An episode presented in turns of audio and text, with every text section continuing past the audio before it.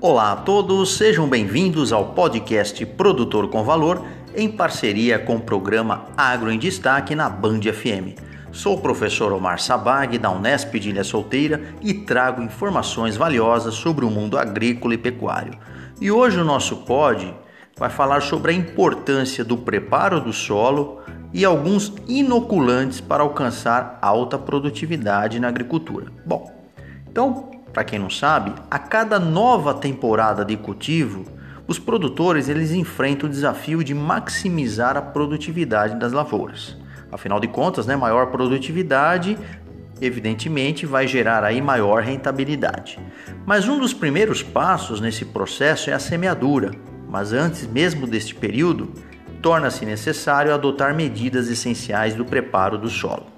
E neste cenário, a introdução de inoculantes biológicos se destaca como uma tecnologia relevante, ou seja, quando ela é utilizada de forma correta, ela não apenas reduz os custos de produção, mas também aumenta de forma expressiva a produtividade.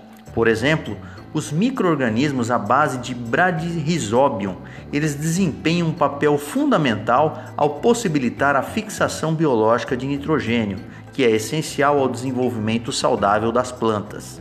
Outra questão ainda é evitar a adição de elementos tóxicos e incompatíveis com os microorganismos durante este processo de inoculação. E para prevenir esse problema, a utilização de sementes tratadas com inoculantes é uma opção segura, pois são realizados testes para garantir a sobrevivência dos bioinsumos.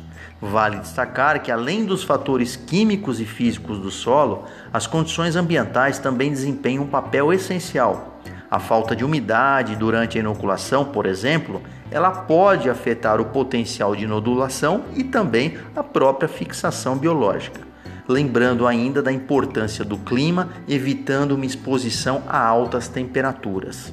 Em síntese, a utilização estratégica de inoculantes biológicos se torna uma ferramenta valiosa para alcançar a alta produtividade e sustentabilidade nas safras agrícolas, sendo uma prática que ajuda a construir um futuro promissor para a nossa agricultura.